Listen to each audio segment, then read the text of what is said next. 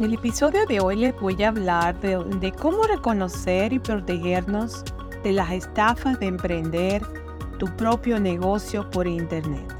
De ese es el tema de hoy porque hay muchas estafas. Habrán unos que sí, que son buenos, pero hay que saber reconocerlos, cuáles son. Bueno, protegerse de estafas en línea es muy importante, es crucial para poder cuidar de nuestra seguridad nuestro bienestar emocional.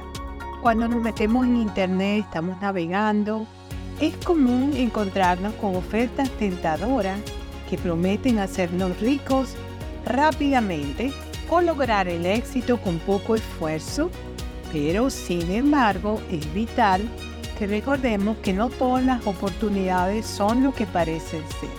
Un signo de alerta es cuando un negocio insiste en que te afilies y compres sus productos ofreciéndote la oportunidad de venderlo como tu propio negocio.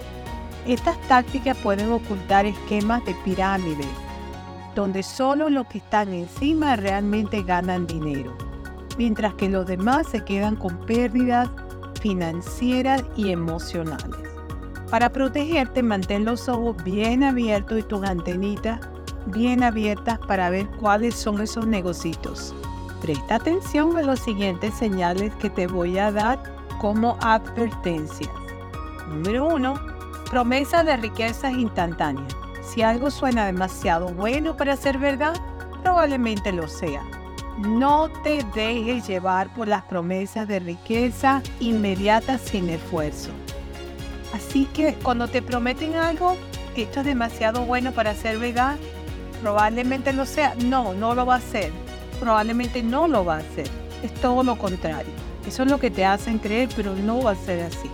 Número 2. Presiones para comprar o unirte rápidamente. Si sientes que te están apresurando para tomar una decisión, es mejor alejarte. Los estafadores suelen utilizar la urgencia para impedir reflexiones con calma. Número 3. Falta de información transparente. Los negocios legítimos deben proporcionar información clara sobre quiénes son, cómo operan y cuáles son los costos involucrados.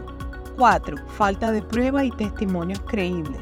Investiga a fondo antes de involucrarte si un negocio no puede proporcionar pruebas de su éxito o sus testimonios parecen poco auténticos, mantente alejado. También parece ser que hay muchos de los testimonios que son de ellos mismos, comprados, pagados por ellos, hechos por ellos, y esos son los que te ponen a leer pero tú tienes que investigar otros testimonios que no tengan nada que ver con esa empresa. A ver qué dice la gente. Investiga, número 5, investiga las opiniones de otros usuarios. Busca reseñas y comentarios de personas que hayan trabajado con esa empresa. Esto te dará una idea más realista de la reputación de esta compañía. Número 6. Comprueba si están registrados y regulados. Verifica si el negocio está registrado y opera bajo las regulaciones legales. Esto podría ayudarte a distinguir entre negocios honestos y estafadores. Para proteger tu bienestar emocional es esencial evitar caer en estos engaños que pueden llevarnos a la frustración y la decepción. Recuerda que el éxito en cualquier negocio requiere de tiempo, esfuerzo y dedicación genuina. No te sientas mal por ser cauteloso. La precaución y investigación son tus mejores aliados para mantener tu seguridad en línea. siempre debes confiar en tu instinto y recuerda que tu bienestar emocional es lo más importante. Cuida de ti mismo y disfruta de una experiencia en línea más segura y saludable. Bueno, con, con relación a este tema hay que tener muchísimo cuidado porque hay mucha gente que van a las páginas web, tienen tremendas páginas web bellísimas y se emocionan porque ellos van a comprar los productos, los van a probar en ellos mismos, le van a salir muy bien y empiezan a comprar y a comprar para poder promocionar. Y cuando vienen a ver a la hora de promocionar no hay quien le compre los productos y entonces muchas veces se quedan enganchados. Entonces hay mucha gente que ni siquiera chequea las referencias. Pónganse en YouTube y busquen esa marca, esos productos que tienen que decir.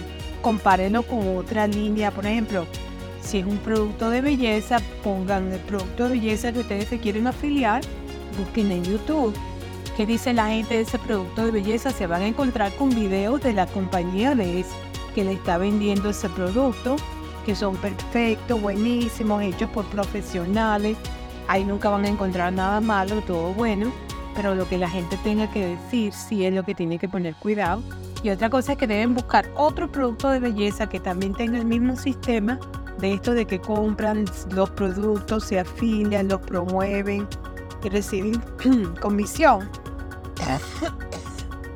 Entonces ustedes vienen y lo que hacen es que lo comparan con otro, con otro negocio de belleza a ver qué tantos videos negativos reciben comparándolo con el otro que ustedes están interesados y ver de qué se trata.